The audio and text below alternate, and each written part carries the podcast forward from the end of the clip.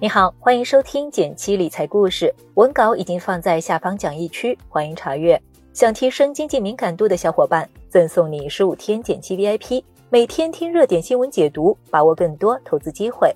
搜索公众号“减七独裁，回复“电台”免费领取。一起来看看今天的内容。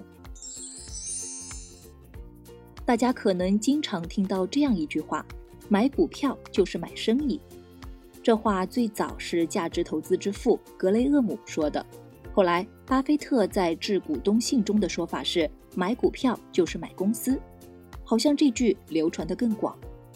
很多人以为这两句话说的是一个意思，但我仔细琢磨后发现两者还是有一点差别的。买公司要以企业经营者的眼光看股票，别在意股价波动；买生意则是看一家公司处于哪个行业。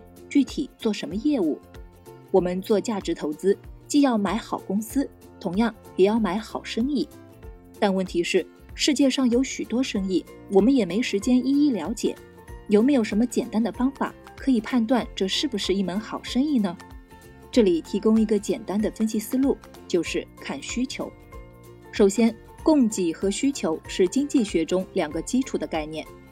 在一门生意中，商家提供产品和服务，满足消费者的相关需求，从而获取利润。这里就包含供给和需求。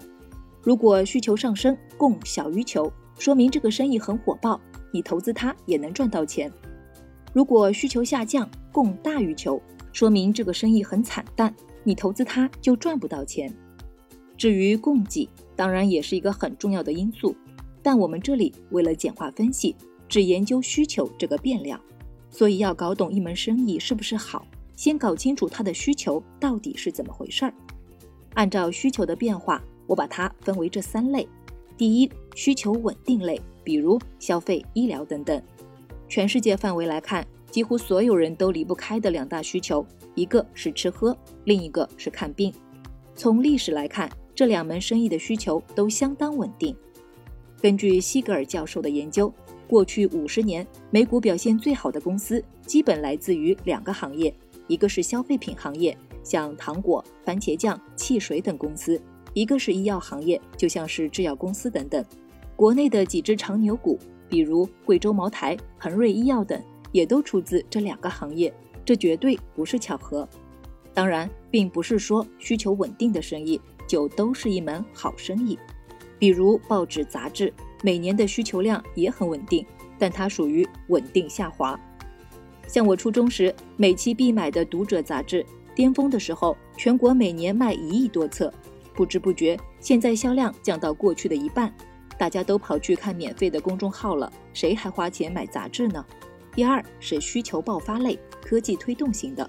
其次，伴随着科技的进步，现代社会有些新的消费需求会被源源不断的创造出来，比如。最早人们坐马车出行，后来冒出了汽车这种黑科技，普通民众对汽车的强烈需求推动了汽车产业的发展，诞生了通用汽车这种龙头公司。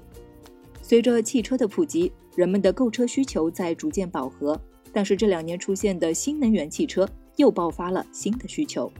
另一个对大家生活影响更大的就是手机，在技术的推动下，才短短几年，人们就把手中的诺基亚。陆续换成了苹果、三星、华为等等。另外，智能手机频繁的升级换代，也促使很多人有购买新机的需求。从某种角度说，现在我们提到的朝阳行业、新兴行业，本质上可以归为需求爆发的生意。第三，需求起伏类，像高端消费、工业原材料等等。最后呢，还有一种生意，它的需求受到经济形势影响，忽高忽低。一类是高端消费品。像房地产、汽车、航空等等，比如经济好的时候，人们工作稳定，收入增加，手里有了钱，愿意掏几十万买辆车，对高档消费需求上升。经济一旦不好，人们工作不稳定，收入下降，手里没钱，对高档消费品的需求就下滑了。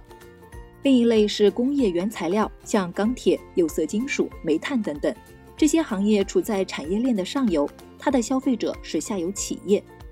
以钢铁行业为例，假设经济高速增长，下游对钢材的需求增加，钢铁企业的盈利上升，股价也跟着上涨。经济一旦下滑，下游对钢材的需求减少，钢企业绩由盈转亏，股价也跟着下跌。说到这里，有些朋友可能发现，需求忽高忽低的，普遍都是一些周期性行业，也就是常说的周期股。搞清楚这些需求，我们再来看看哪一种符合好生意，就容易判断了。